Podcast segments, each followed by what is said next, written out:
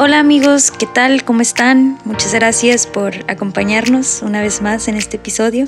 O tal vez es la primera vez que vas a escucharlo, entonces gracias. Y bueno, donde sea que te encuentres, te invito a escuchar la historia de hoy, porque estoy segura que te va a ayudar de alguna manera. Sé que tal vez tu historia no se parece, tu vida no se va a parecer nada a la de Martín, pero también sé que la manera en la que Dios da respuesta a las preguntas más profundas de nuestro corazón y la búsqueda personal de propósito es algo que todos como humanos compartimos. Y pues por eso te invito a que escuches este testimonio y lo compartas. Si no te da respuesta, sé que al menos puede dejarte con preguntas que Dios quiere responderte. Hola amigos, bienvenidos. Espero que estén teniendo un gran día y si no, espero que al menos escuchar este episodio aporte algo bueno para que sea mejor. Hoy tenemos un episodio de categoría internacional, desde tierras ecuatorianas.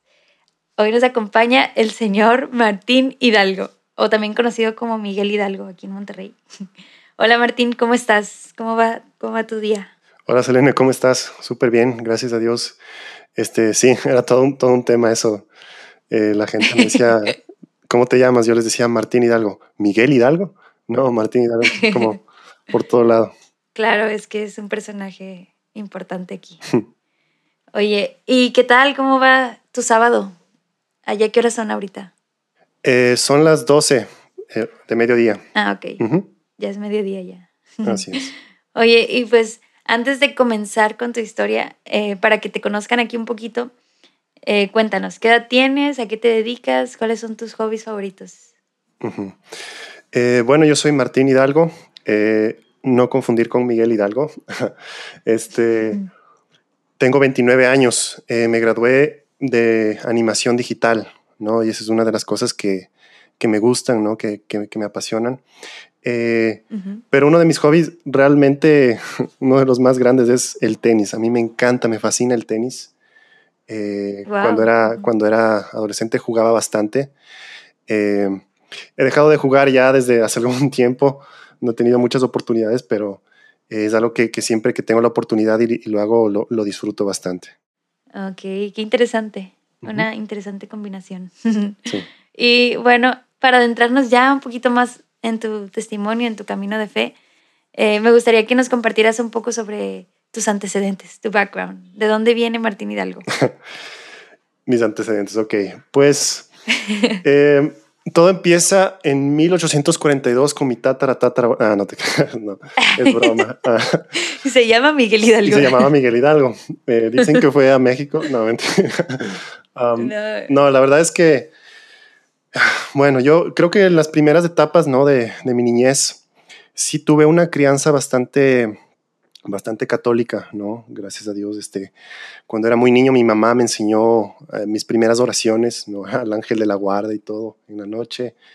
Eh, me acuerdo cuando tenía miedo, por ejemplo, ya me decía, rézale a San Miguel Arcángel, ¿no? Y San Miguel Arcángel, con tu luz ilumínanos, con tus alas protégenos y con tu espada defiéndenos. Y me hacía todo un gesto aquí de, de sacar la espada y todo, ¿no? Como niño varón de esa edad era como que, o sea, eh, lo máximo para mí, ¿no? Hacer el gesto de la espada y todo el rollo. Eh, y, mis mis papás me pusieron en una escuela eh, católica eh, que se llama El Intisana, acá en, Ecuador, en Quito, de, la ciudad que soy, que olvidé mencionar. Entonces, esta escuela era, pues era del Opus Dei, ¿no? Entonces recibíamos una, una buena base de, de, enseñanza, de doctrina cristiana y realmente teníamos la materia, obviamente, de, religión, ¿no? Y, yo creo que entre mis materias, esa era una de mis materias que también me, eh, me gustaban bastante, ¿no?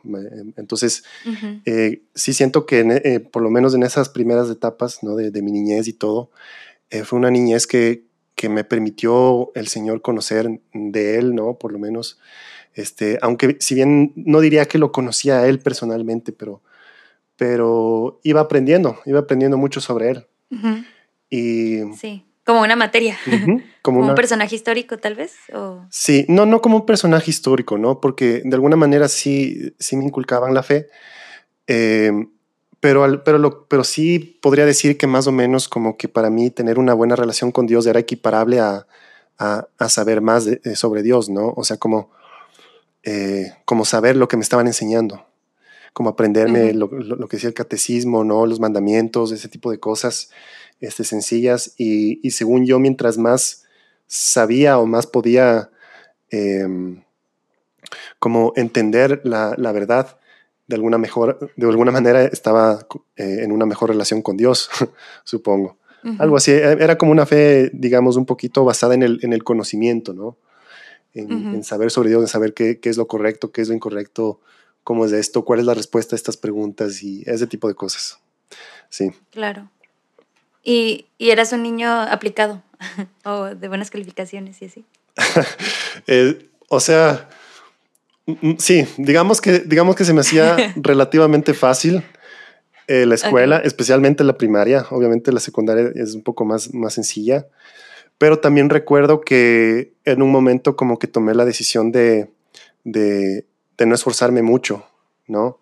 Porque como que sentía que eh, el hecho de que, de que no me fuera tan, tan difícil, o sea, como que me ponía, como que me hacía muy ajeno a, a mis compañeros, ¿no? Eh, ah, ok. Y entonces dije como que, ah, o sea, como que quiero ser normal. y, y, dije, no, entonces voy a, voy a calcularle para tener así pues la nota con la que pasas, nada más, ¿no? Un poquito más arriba, ¿no?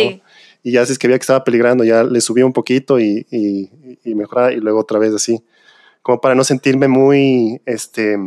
Cuidar la parte social también. Sí, algo así.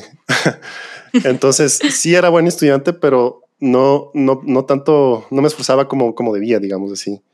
Eh, ahora me arrepiento, pero, pero pues en ese tiempo así, así pensé y así lo hice.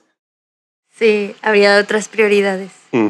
Oye, y bueno, en este conocer de Dios y en este, pues, tener una relación tal vez basada en, en ese conocimiento, eh, digamos, tú aprendías de Dios y cuestionabas, supongo, o era como, bueno, eh, adquirir conocimiento y llenar el archivo de Dios y eso me permite tener una relación con Dios. Pero supongo, digo, por experiencia y por otros testimonios, pues llega un momento en el que también llega este cuestionamiento de, a ver, todo esto que he aprendido, todo esto que he conocido de Dios, digo, si no hay una experiencia, es muy válida la duda y, el cuestionar, ¿no? O eso no te pasa a ti. Eh, sí, o sea, digamos que sí habían momentos en los que tenía como, cuestionamientos, ¿no? Eh, pero procuraba eh, buscar la respuesta. Mucha gente como que se queda solamente en el cuestionamiento, en, en, el sembrar la duda. También tenía primos y, y, amigos, obviamente, que, eran, que no eran creyentes.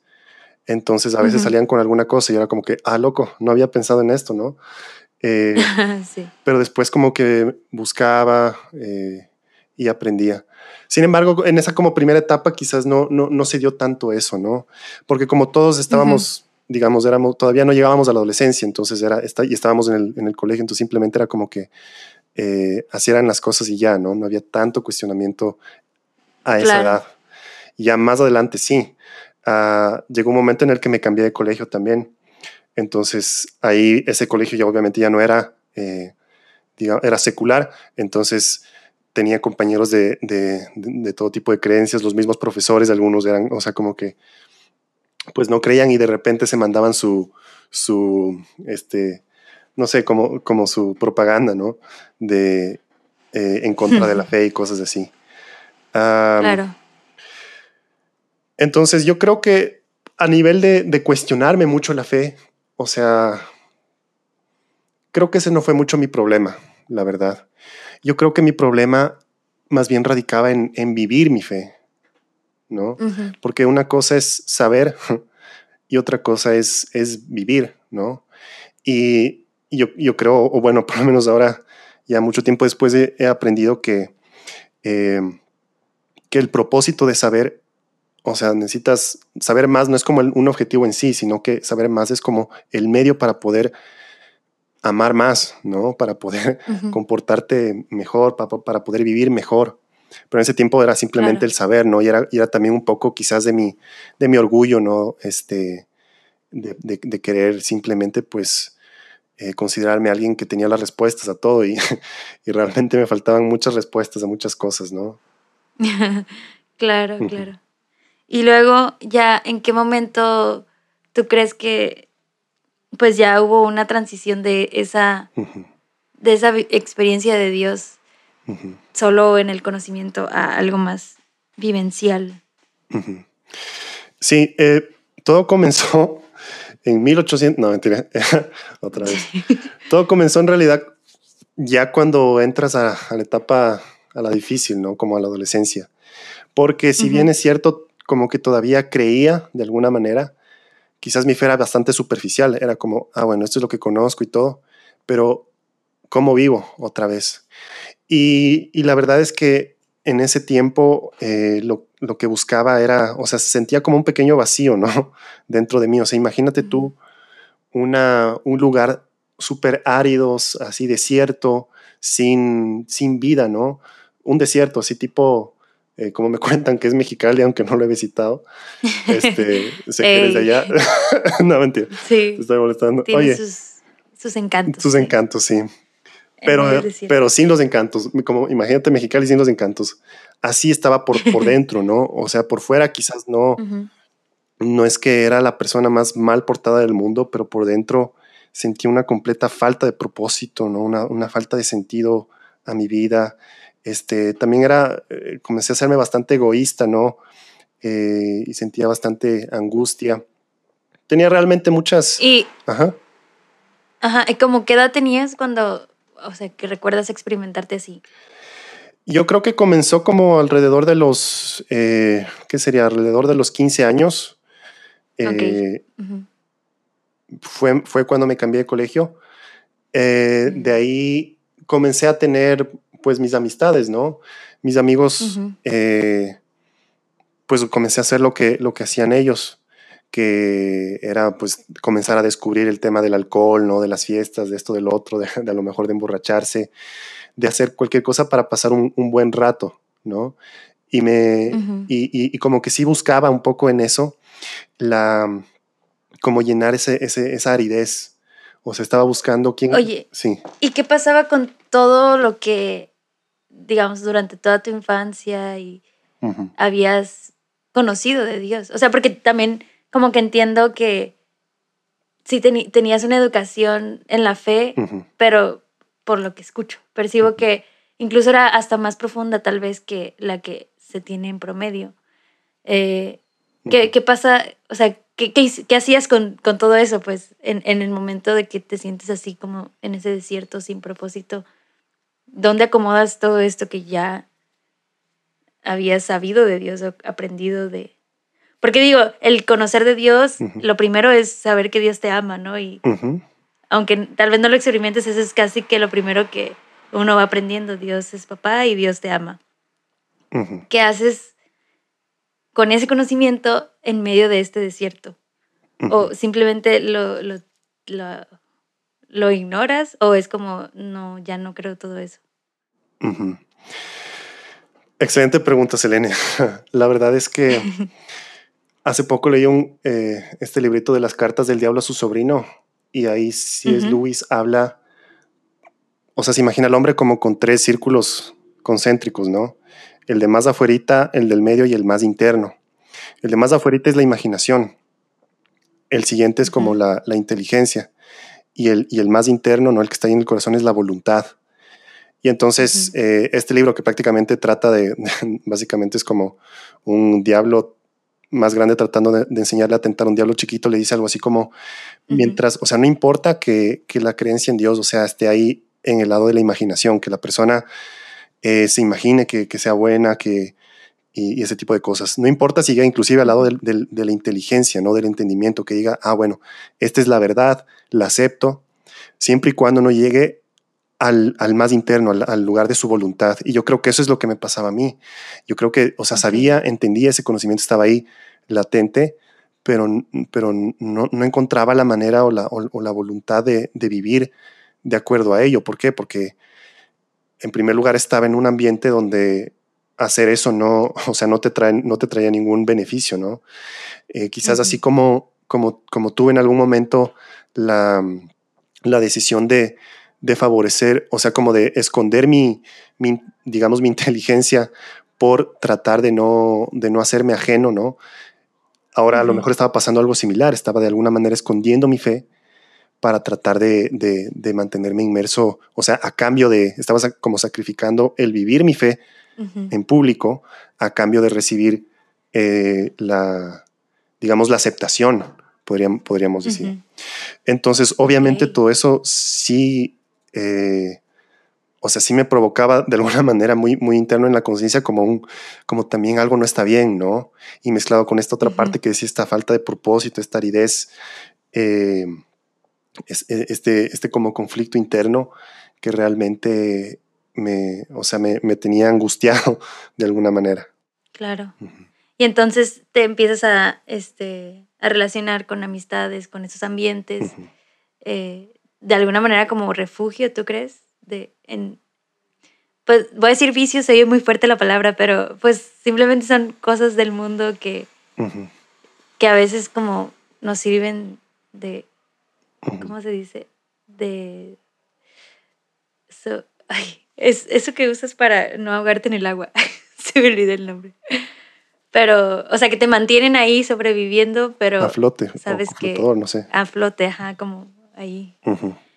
O, pues sí, o sea, estabas en esa en ese ambiente. ¿Así era para ti eso? ¿O, o era como una atracción al, a las cosas del mundo también? No sé.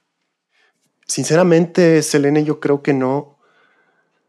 O sea, no encontraba mucho, mucho, este, encontraba cierto, cierto, digamos, cierta alegría, cierto, ciertos momentos divertidos, ¿no? Pasajeros, pero no creo que buscaba tanto las cosas del mundo por el mundo en sí. Yo creo que lo que buscaba era como la, aceptación, ¿no? Como que todos buscamos de alguna manera ser, este, ser aceptados, ser, ser amados este, pero en ese momento lo estaba buscando de la manera incorrecta y, y a lo mejor, este, no a quien realmente debía buscar, ¿no? E, e, ese amor, o sea, ese amor de Dios que es el que realmente te llena y te libera para ser quien tú eres. Porque si no estás, o sea, porque solamente Dios es el que te creó y solamente Él sabe lo más profundo que te llena y solamente con Él puedes ser realmente tú. Cuando estás buscando otro tipo de, de, de amores, eh, que no es que sea mal, ¿no? Pero, pero sea, me refiero a buscando aparte de Dios o por encima de Dios. Entonces tienes a tratar de convertirte en aquello que crees que te va a ser más aceptable, que te va a ser más este, amable, ¿no? Entonces sí, supongo que eso fue gran parte de lo que, de lo que en ese tiempo estaba pasando. Eh, de hecho, mientras te lo estoy contando, lo estoy descubriendo. Eh, no lo había pensado así. Pero bueno, este, wow, hasta a mí me está ayudando este podcast, no mentira. de hecho, es, este es para ti. de hecho, este no va a salir al aire, solamente. Es el secreto. bueno, este, sí, sí, o sea, realmente fue, fue todo eso, ¿no? Todo, todo ese tiempo. Y eso se prolongó hasta la universidad. Se Cuando llegué a la universidad, fue todavía peor porque el ambiente, ya habían cosas un poco más, este, tenías que hacer cosas más, em, digamos así, más mundanas para poder agradar más, ¿no? Para poder encajar más. Eh, entonces, yo creo que, yo creo que eso también como que profundizó mi, vacío, ¿no? Era como, o sea, ¿quién, ¿quién, le da a regar un poco de agua, ¿no? A, este, a este, esta tierra árida para que algo brote, pero todas las aguas con las que le regaba, o sea, eran aguas, eran aguas podridas, no era el agua que necesitaba.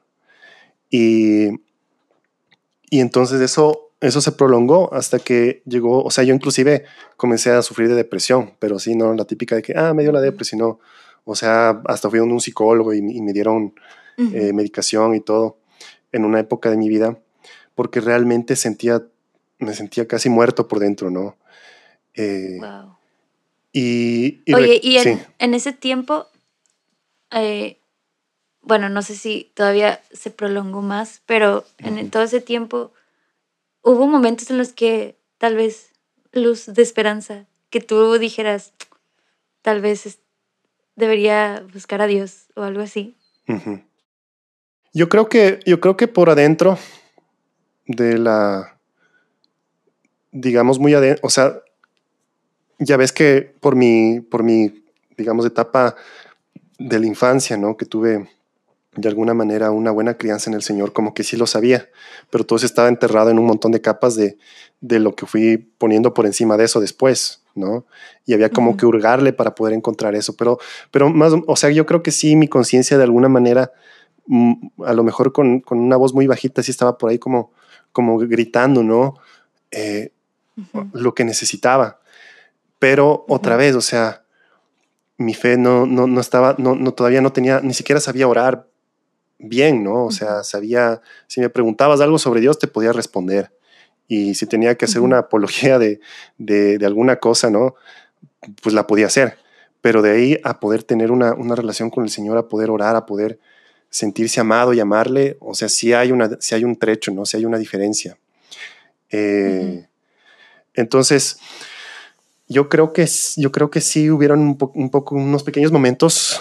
Eh, ah, por ejemplo, te voy, a, te voy a comentar uno. Cuando ya te comenté que me gustaba el tenis, una de las cosas que hacía yo Ajá. cuando salía del, del, del, colegio, de la escuela o de la, como le dicen ahí, eh, la, la prepa, eh, ¿no? La prepa. ¿De la prepa? Sí, cuando salía de la prepa, este, me iba a entrenar tenis y, y, y me encantaba. Yo entrenaba tenis, ¿no? En las tardes. Uh. Y un día andaba hay un entrenamiento en donde tú corres de un lado de la cancha al otro. Entonces yo andaba medio distraído como buen adolescente pensando, no sé, en alguna chica a lo mejor. y no, no me percato, o sea, estoy corriendo mal y, y, me choco contra la, contra la manivela, esta manivela que sirve para, o esta palanca que sirve para subir la red, ¿no? Entonces okay, me choco con tal fuerza ah. que me provoca como un, un, un, un hematoma, ¿no? Una hemorragia interna en el páncreas. No manches. Y eso. Bien distraído. Sí, súper distraído. ¿verdad? Y, y, entonces eso me llevó hasta el hospital. O sea, y sí estuve a punto de morir. Y me acuerdo Ajá. que antes de entrar al, al, al, quirófano, porque tuvieron que abrirme y cauterizar esa, eh, digamos, ese vaso que se había roto por dentro porque no estaba sanando solo. Y eh, me acuerdo que en ese momento, esos fueron unos, uno de los momentos en los que sí me tocó enfrentarme con, con, la realidad, con la posible realidad de la muerte, ¿no? Especialmente esas edades, especialmente, uh -huh. un, yo creo que un varón, todo varón a esa edad se cree inmortal, o sea, tácitamente, no es como que lo dice, pero o sea, simplemente no, crees que eres inmortal y, uh -huh. y no eres. Y, y entonces recuerdo que en esos momentos sí fue como recordando un poquito de lo que me había enseñado, decía, o sea, yo quiero, yo sí quiero confesarme, ¿no? Y quiero recibir la, los, antes de entrar al quirófano, la última unción. Uh y la recibí todo y según yo dije, ah, bueno, ok, aquí ya estoy hecho, ¿no? Ganar, ganar, porque si es que salgo vivo, salgo vivo, pero si salgo muerto, pues ya me voy al cielo porque ya me confesé y todo, ¿no? Y así sin esfuerzo, casi, claro. casi. Pero no, no, ese no era el plan del Señor. Sin esfuerzo, papito. Mm, mm. Nada que ver. No, todavía entonces, te falta. Todavía, mm, no, no, no, no, eso sí que no. Y luego me despierto, ¿no? Y me despierto obviamente entubado con todos estos con todas estas cosas, ¿no? Todos estos catéteres y todo. Y paso un buen tiempo ahí en el hospital recuperándome y ahí es donde yo también me puse a pensar en que, o sea, vivo para algo, ¿no?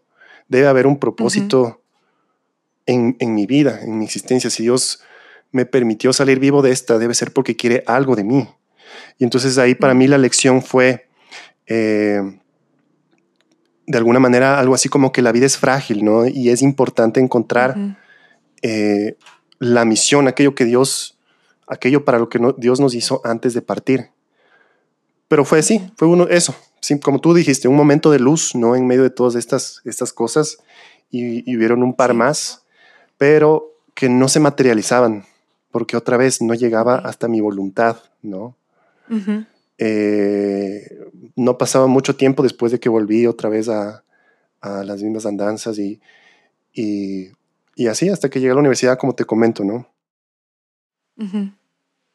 Y entonces entraste en este momento todavía más fuerte de depresión, incluso uh -huh. ya recibiste ayuda médica. Uh -huh. Y, y qué, o sea, ¿y qué pasó después? Eh, como que, o sea, no, no, me, no me sirvió mucho en ese tiempo, yo creo, esta, esta ayuda médica. Eh, y, y, pero eso, realmente esto de la ayuda médica sí fue un poquito, ah, inclusive fue antes del accidente, ¿no? Ya después del, del, ah, accidente, ya entré a la universidad, todo, y, como te digo, comenzó a ir en, peor la, la, cuestión hasta que llegó un punto en donde yo le dije a mis padres, le dije a mi papá, ¿sabes qué? O sea, no, no puedo seguir así, me, no, me siento vacío, me siento, o sea, estoy deprimido, no, no le encuentro sentido a la vida. Eh, llévame, algún, ah, llévame algún psicólogo, alguna cosa. Eh, y mi papá, en esos tiempos andábamos batallando un poquito con el tema económico, ¿no? Entonces, eh, de manera muy acertada, motivado, yo creo que por el Espíritu Santo, a nivel espiritual, pero también a lo mejor a nivel terrenal, motivado por el tema económico, digo, oye, ¿no quieres hablar con un sacerdote primero, no? Para ver qué onda, porque obviamente el sacerdote no te cobra, ¿no? Este... Oye, ¿y tus papás, pues supongo porque te inculcaron de chiquito la fe católica, pero también estaban acercados a Dios, como tenían una relación con Dios? o Sí, o sea, sí. En ese momento. Sí, eh, sí, la verdad es que mis papás sí y mi familia sí es como católica practicante, digamos así. Okay. Ahora, no al nivel quizás que yo he llegado a conocer, por ejemplo, más adelante de, las familias comunitarias, ¿no? Pero sí lo suficiente como para ir a misa los domingos, lo suficiente como para, como para verme. Sí, como para identificar que este vacío también no es algo solo psicológico, eh, sino. Así es espiritual. Así es. Entonces me llevó donde este sacerdote y el sacerdote me escuchó toda mi, mi, desahogo y me dijo, a ti lo que te falta simplemente es, es conocer a Dios, ¿no? Y yo tengo, y hay un grupo de jóvenes aquí en mi parroquia que, que al que tú puedes, digamos, asistir, están preparando un retiro. Eh, y yo dije, bueno, ¿no? O sea, con tal de, de sentirme mejor, lo que sea. Sí. Y en ese retiro, Selene, fue la primera vez que yo experimenté a Dios, ahora sí de verdad, o sea, de una manera personal, de una manera presencial. Eh, estaba buscando para acordarme un poquito de mi testimonio, ¿no? Cuando me pidieron este, acompañarles a este podcast. Eh, estaba buscando un poquito ahí entre desempolvando mis archivos y encontré, porque ahí nos pidieron en un momento, ¿verdad? después de una oración, importante nos pidieron hacer una, una pequeña carta ¿no? a, Dios. y, y, en esta carta yo, o sea, escribí, pues la voy a leer, de hecho la, encontré aquí, está, frente mío, dice, yo como que le decía a Dios, eh, después de haber recibido todas las charlas y todo esto, ¿no? Y, y eh, de haber descubierto de alguna manera que Dios me amaba, que, que, y, y, que yo también de alguna manera amaba a Dios, pero todavía tenía algo que desahogar, ¿no? Tenía algunas preguntas que hacerle, ¿no? De tantas dudas teológicas y cosas así que, que me las sabía de memoria, las dudas que, que no había encontrado respuesta eran las mías propias, las dudas de, de por qué soy así, a fin de cuentas, ¿no? Entonces comencé a escribir y le puse te amo a Dios, ¿no? Siento mucho alejarme de ti siempre durante todo este tiempo. Te doy gracias por todos los dones y bendiciones que he recibido, aún sin merecerlos. Pero aún con todo esto te quiero preguntar, ¿Por qué soy tan cruel e indiferente con las personas que quiero? Porque así era, ¿no? Era súper, no sé, como reservado, ensimismado, este y era medio un poco cruel, indiferente. ¿Por qué no he sido feliz? ¿Por qué me alejo de ti aun cuando te amo? ¿Por qué vuelvo a caer en las mismas tentaciones una y otra vez? ¿Por qué he dudado? ¿Por qué he tenido poca fe? ¿Por qué solo pienso en mí y no en los demás? ¿Por qué me das tanto sin merecerlo y siendo yo tan malo. Y eso fue, eso fue lo que le escribí al Señor. Wow. Y más adelante, Selene, yo experimenté a Dios como dándome respuesta, ¿no? En ese, en ese momento, Dios me estaba hablando y, que Dios te hable es algo es súper interesante porque cuando alguien no ha experimentado eh, que Dios le hable, lo que se imagina es cuando alguien dice, ah, Dios me habla, es como que le escuchas así eh, sonoramente, ¿no? Sí. Pero la comunicación es mucho más que solo el sonido, o sea, hasta cuando tienes una mascota, por ejemplo, casi, casi puedes saber cuando tu mascota se acerca a ti y, te expresa cariño, y porque es, no solamente es verbal, y Dios no está limitado por esa verbalidad, Dios puede poner directamente en tu corazón, casi sin palabras, simplemente la, el concepto mismo, ¿no? La respuesta misma, la sensación en sí.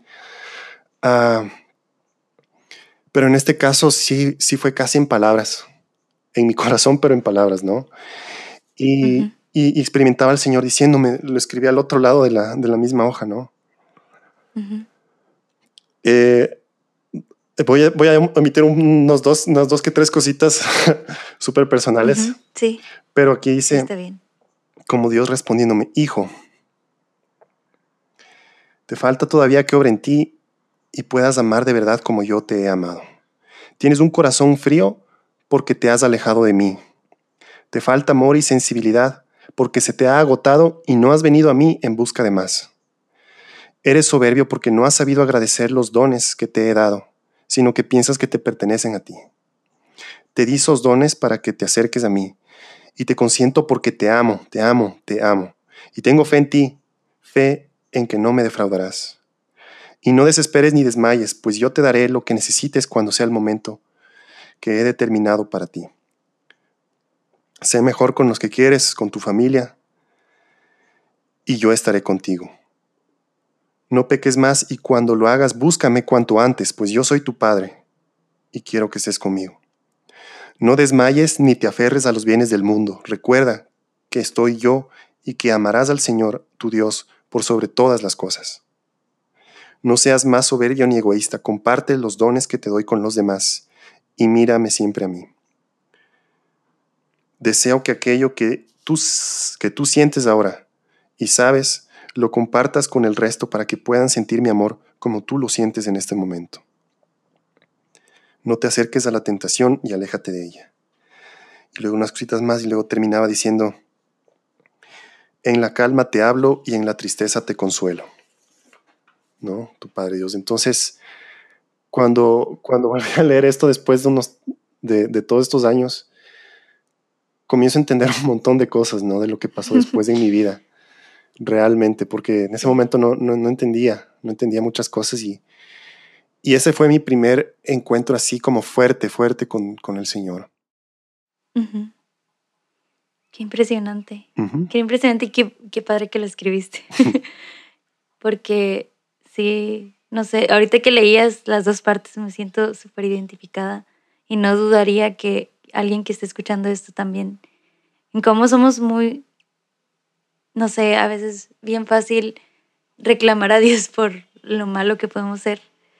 Y la respuesta de amor que Él da, digo, no es nada como, o sea, que nunca hemos escuchado, ¿verdad? Pero, no sé, como tiene mucho sentido como una respuesta a, esas preguntas de por qué soy así, por qué, no puedo ser más como, como tú o más amable o más menos soberbio. No sé. A lo mejor no, no me estoy explicando, pero yo me entiendo porque he estado en eso. Entonces, wow, gracias por compartir eso. Claro, con gusto. También me impresiona mucho el, la ternura de Dios como Padre a, sus hijos y, hablarnos como, pues a, nuestro nivel o a, como podamos ir entendiendo. Y cómo esas palabras años después pueden seguir dando vida. Como a ti ahora que te permite ver muchas cosas, ¿no? Así es. Wow, muchas gracias Martín por compartir esa parte. Sí, y yo creo que desde ahí, o sea, fue todo un caminar, un caminar y fue progresivo, no fue tan instantáneo, ¿no? Bueno, sí hubo una cosa instantánea. Después de ese momento se me acabó la depresión, así tal cual. Me fui a dormir esa noche y me desperté totalmente libre de absolutamente todo, toda la autocrítica, el autojuicio, todas las, las voces que, que a lo mejor están en tu cabeza y te dicen no sirves para nada, este, no, nada de esto tiene sentido. O sea, todo eso o sea, es como cuando has estado por tanto tiempo escuchando un ruido, ¿no? A lo mejor ese ruido de la tele o alguna cosa, pero ya te acostumbraste y de repente como que se para y tú y lo notas, o sea, es perceptible y dices, wow, o sea, antes no estaba en silencio. Sin ese ruido. ¿Cómo, ¿Cómo, podías haber estado antes con eso? O sea, sí. y ahora es impresionante, ¿no? Así fue. Pero, Selene, tengo que lamentar, o sea, con toda la vergüenza del mundo, decirte que ese no fue no quedó ahí. O sea, aún después de esto, volví a, volví a apartarme de Dios. O sea, aún después de este, De este amor. pero ¿cómo? ¿Cómo? ¿Pero qué? ¿Cómo pudiste hacer eso? Eh, no, no, no estoy juzgando nada. Sí, no, yo sé. Realmente yo creo que, que en ese momento fui como el hijo, porque después, poco después de eso experimenté, ¿no? Y con el antecedente, como te comenté, del accidente y todo que estaba buscando, como un sentido. Eh, experimenté que Dios, me, que Dios como que me invitaba, ¿no? A servirle de alguna manera. Eh, y yo fui como ese, como ese del Evangelio que dijo, sí, o sea, cuando le dicen, ven a trabajar en mi, en mi viña, y le dice, y uno de los hijos le dice, sí, voy, padre, pero no voy, ese hijo fui yo. Dije, sí, sí voy, emocionado todo al principio, ¿no? Imagínate después de escuchar todas estas palabras, que, o sea, de, experimentar el amor de Dios. Y luego, o sea, decía, estaba emocionado y le dije, sí, pero después no fui. Después me, me, fui apartando de poquito a poquito. Pensé que ya, que ya estaba solucionado, ¿no? Mi vida, porque ya se, se acabó eso de la depresión y, y, listo. Y, y, otra vez como que no puse a Dios como en el centro de mi vida, ¿no? Sino que fue más eh, como algo que me sirvió para, para mejorar y chévere y todo, pero, pero otra vez simplemente me aparté por alguna extraña razón. Y, y entonces tuvo que haber otra oportunidad, ¿no? Más adelante que, que ya me permitió realmente este, poner al, Señor como el centro de mi vida. y, y, tú crees, digo, creo que hice la respuesta, pero igual te la pregunto. ¿Qué, ¿Qué fue lo que ocasionó que te volvieras a apartar? eh, dime tú la respuesta, porque yo no lo sé. ok, a ver si, la, a ver si latino. A ver, si latino. o sea, yo creo que igual, o sea, tal vez tenías esta, este conocimiento y ya experimentar hasta igual, incluso a lo mejor hasta un nivel de tu voluntad, ya un círculo más interno, pero tu ambiente seguía siendo el mismo. Exactamente. y tal vez la relación, tal vez esto fue una puerta, ¿no? A esa relación con Dios que no habías tenido antes, pero es, es, es una relación, una relación se tiene que cultivar, se tiene que alimentar, ¿no? Entonces yo supongo que es el ambiente y tal vez una falta de relación con Dios lo que provoca ese alejarse de nuevo. O ese. Yo lo veo así como la historia del hijo pródigo en nuestras vidas se repite constantemente, no es, no es de que una vez te fuiste y regresas y ya, sino el hijo pródigo se va de repente, otra vez. De repente agarramos monte, como dicen allá. sí. Para los ecuatorianos que me escuchan, yo, yo viví un tiempo en, en, Monterrey, entonces por eso tengo todavía un poquito ahí de las frases de las, y un poquito del acento, creo que no se me ha quitado todavía mexicano, pero sí, Selene, es exactamente eso que, que, que tú dices, eh, el ambiente y todo eso. Y volví otra vez a sentirme vacío hasta que una compañera de, de mi universidad me, me, invitó otra vez a un retiro en otro grupo distinto. El primer grupo okay. Eh, fue donde viví eso. Pero este otro segundo grupo se llama Católicos en Acción, o por su sigla SEA, que es el equivalente aquí en Ecuador de, de, MCU, allá en Monterrey, Misión Católica Universitaria. Eh, y me invitó y yo dije, este, bueno, no sé, o sea, déjame pensarlo y todo, como que, como que le hacía el feo, ¿no? como que mi mente también tenía una idea de, ah, ya intenté eso y, no me, y como que no me sirvió en teoría, pero no es que no me sirvió, es que yo realmente no, no puse toda mi voluntad en ello, ¿no? No me entregué al Señor por completo, reservé, me reservé, eso sería la palabra, me reservé, ¿no? Reservé partes de mi vida para mí que no, quería que no quería entregar y, y, y por eso no, no, me quería entregar por completo. Pero tuve la oportunidad de asistir y la primera vez me chocó porque, o sea, en primer lugar es, es, carismático, ¿no? Y yo en el tipo de educación que había recibido, ¿no? Todo lo que sabía sobre la religión. No, pues Opus Dei. Así es, todo no. Lo contrario, casi. No. Era, sí. Es muy complementario, ahora entiendo, pero al mismo tiempo, en ese tiempo para mí era como súper ajeno, súper extraño, súper extravagante, ¿no? Para mí. Eh, Entonces tenía como ciertos prejuicios y también tenía una cierta soberbia que me decía, porque por decirte, escuchaba por ahí una, las charlas que daban los hermanos y todo, y, en mi mente así como súper soberbia y, crítica y, amargada, ¿no? Porque pues estaba viviendo otra vez como amargado. Eh, decía, no, ese brother, o sea, ni siquiera sabe bien y hubiera podido haber dicho eso mejor y, y, ni sé qué. Y me invitaron hasta el retiro y en el retiro también pasé así bastante tiempo, bastante tiempo. Pero muy dentro de mí como mi corazón anhelaba, anhelaba volver a, experimentar a Dios hablándome de esa manera que me había hablado, ¿no? Anhelaba otra vez volver a sentir a Dios, anhelaba otra vez salir de, de mi, del, del hoyo al, en el que cabé, ¿no? Y me metí otra vez. Ajá. Y estaba con toda esa expectativa, Selene, o sea, eh, ah, llegó el momento de la oración porque era el momento más importante, en un momento en el que oran por ti, ¿no? Y yo veía cómo de repente nos ponían en fila, ¿no? Y decían, bueno, vamos a orar por ustedes. Y, ah, y por el de mi izquierda, ¿no? Oraban y de repente se ponía a llorar. Luego por el de mi derecha oraban y de repente, eh, de repente caía en un descanso en el espíritu. No sé si los que, todos los que nos oyen saben qué es eso, pero, pero sucedía. Y yo sabía que ellos estaban experimentando ese amor de Dios que yo alguna vez experimenté. Y estaba, sí. wow, o sea, decía, ya me toca, ya me toca, tiene que tocarme, ¿no? Mi, cara por fuera toda una máscara de, ah, no me importa, vale que eso, ¿no es cierto? Pero por dentro, ah, ah, ya, ven ya, Señor. sigo yo. Rescátame, sigo yo. Y entonces ponen, me dicen, ¿quieren que queremos por ti? Y yo digo, sí, sí, sí, oren por mí. Y ponen sus manos, ¿no? En mi cabeza y comienzan a orar. Y comienzan a orar y se acaba la oración y yo no sentí nada, Selene, en ese momento, no sentí absolutamente nada, o sea, totalmente seco. Y, y, me levanté de esa oración como totalmente, como que, como que me chocó, porque yo sí tenía la expectativa de eso, ¿no?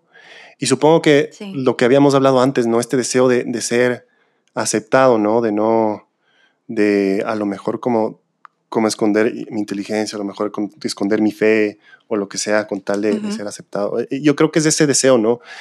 Interno de, querer ser aceptado, ¿no? Y en ese momento me sentí rechazado por, por Dios mismo, ¿no?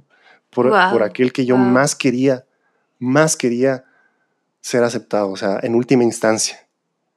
Claro. Pero me la, o sea, me la tenía bien ganada porque yo era yo quien durante mi vida varias veces le había rechazado al Señor incluyendo esa última, ¿no? Que te comenté y, y, y, había dicho, sí voy, Señor, pero no, no iba, porque todavía me había reservado.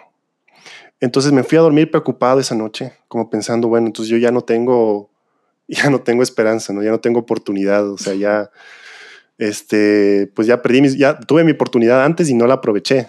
Ya valí que eso, ¿no? Ajá. Pero era lo que necesitaba en ese momento, era lo que necesitaba porque es como cuando yo siempre hago esta comparación media, media graciosa, pero más o menos es así. Es como cuando tu mamá te pide hacer algo, ¿no? Eh, mi hijo lava los platos y tú dices, ya, ya voy, ya voy, ya voy, y estás haciendo otra cosa. Y después pasa un tiempo y no has lavado los platos y es como que tu mamá, mi hijo lava los platos. Y tú, no, sí, ya, ya, ahorita, ahorita abajo, ahorita abajo, mamá. Y después es como que ya la tercera dice, no, sabes qué, deja nomás, ya lo voy a hacer yo. Y ahí si te levantas y te preocupes, no, no, no mames, sí, sí, sí, sí, porque ya sabes que, porque ya sabes que, entonces yo creo que Dios muy sabiamente y como un padre amoroso, o sea, me permitió experimentar eso en ese momento porque fue lo que necesitaba y fue lo que me despertó y fue lo que dijo y lo que al día siguiente yo me desperté. O sea, me fui a dormir angustiado, pero cuando me desperté me puse a pensar y dije, o sea, me di cuenta de lo que realmente quería.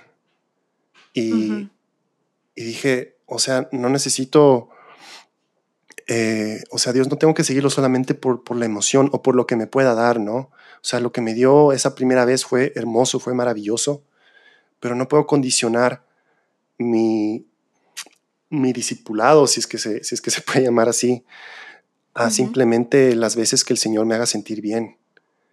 Yo creo que aquí el Señor me está invitando a, a, ponerme serio, ¿no? A portarme maduro. Como decimos acá, ponte serio.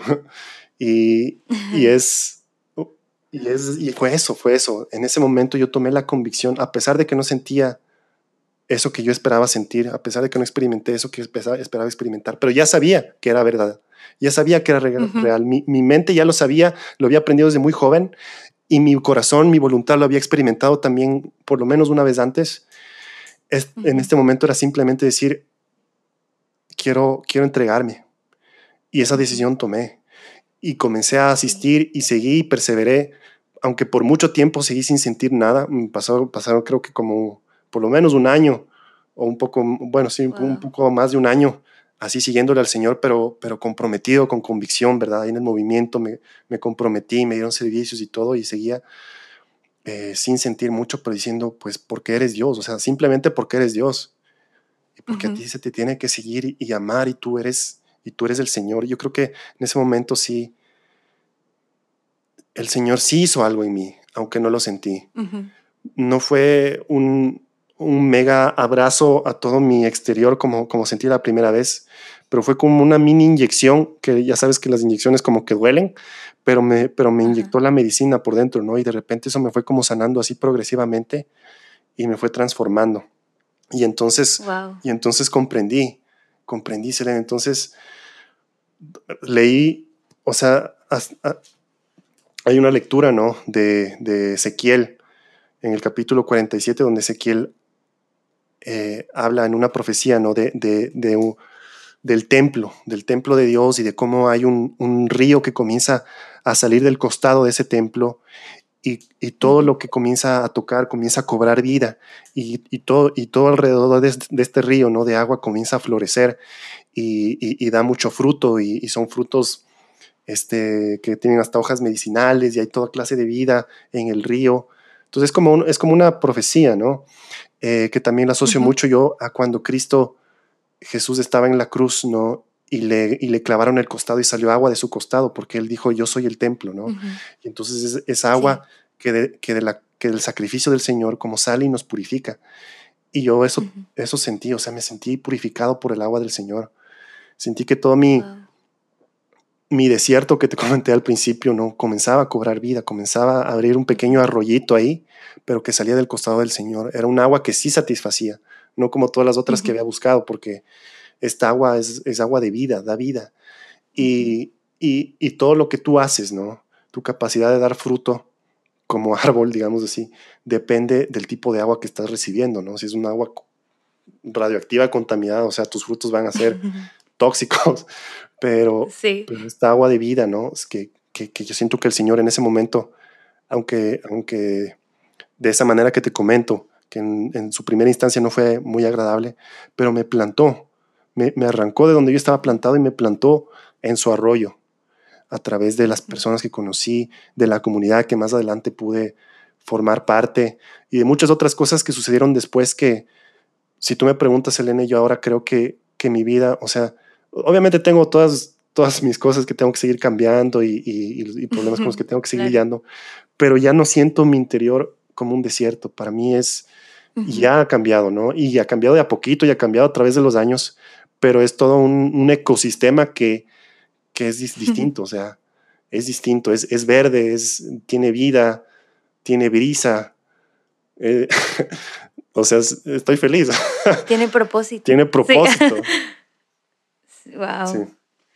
Wow. Sí, y pensando como en, en eso que mencionabas, que como Padre Dios permitió tal vez esa ausencia de emoción o de sentir su presencia de una manera palpable, eh, pues al final, o sea, no, no, puedo saber qué hubiera pasado de la otra manera, ¿verdad? Pero en, fe creo que tal vez si te hubiera regalado eso, pues hubiera sido la misma historia que ya había sucedido de volverte a alejar, ¿no?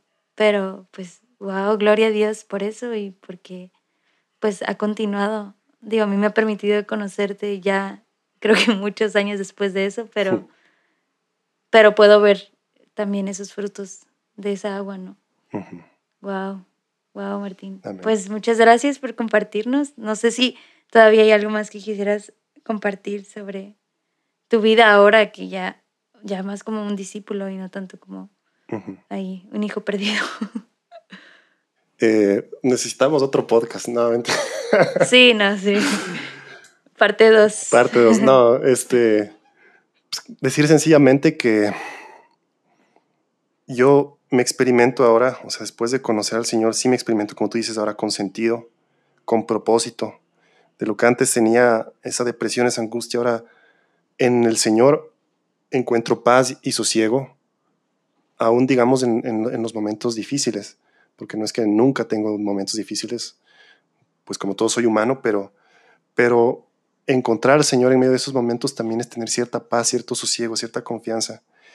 Y de ese, eh, de ese egoísmo, de ese individualismo que, que, tenía, que solo pensaba en mí mismo, que le preguntaba al Señor, ¿por qué solo pienso en mí mismo? ¿no? Y me respondía, porque, o sea, se te ha acabado el amor y no vienes a mí. O sea, yo soy la fuente, ¿no? Yo soy el, arroyo. Es como, ok, es como, no sé, se me figura un, un venadito así que, que bebe en el arroyo y luego se va, pero si no regresa se va a morir de sed otra vez, ¿no? Tiene que regresar. Y, pregunta, ¿por qué tengo sed? Oye, ¿por qué tendré sed? y no está regresando al arroyo, pues, o sea, ubícate, ¿no? Este.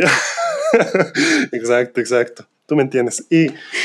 Sí, lo entendí. Y ahora encuentro.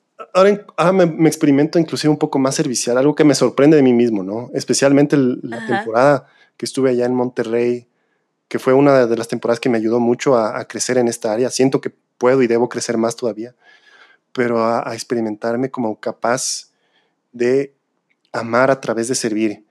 Y eso también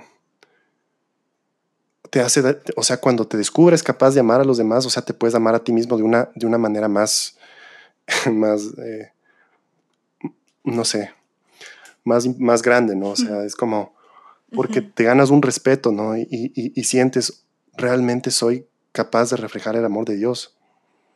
Si valgo para algo, entonces ya no soy, ya todo tiene sentido ahora. Con Dios todo tiene sentido. Exacto, es que sí, y es que el amor al final es el propósito de nuestra existencia, es la razón y el objetivo y el todo, siempre y cuando sea el amor pues original, ¿no? El, el verdadero.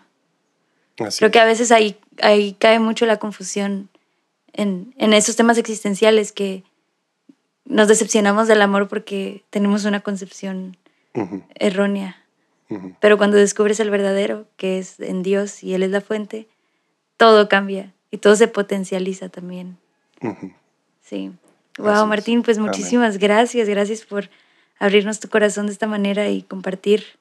Y estoy segura de que alguien que llegó hasta este minuto eh, puede, pues, puede ayudarle. Y pues yo te invito, si tú no estás escuchando, eh, pues que también compartas este episodio a alguien que consideres que le puede ayudar. Esta historia es única, pero podemos ver como en todas las demás la mano de Dios, como a cada uno de la manera que más lo necesita, se le hace presente. Y, estoy segura que contigo también, tú que nos escuchas. Eh, si no lo has experimentado, ya viene tu momento. y pues bueno, creo que aquí vamos a terminar este episodio. Y bueno, a lo mejor próximamente si hacemos una parte 2 para que nos platiques sobre tu experiencia aquí en Monterrey. y, y pues nada, muchas gracias Martín. Espero que Dios siga bendiciendo tu camino, siga mostrándote muchas más cosas que hacer contigo. Amén. Muchas gracias, Elena, igual por la invitación. Y pues sigo orando por ustedes también y por este, por este proyecto. Que Dios, que Dios les bendiga. Gracias, igualmente. Nos vemos. Adiós. Bye.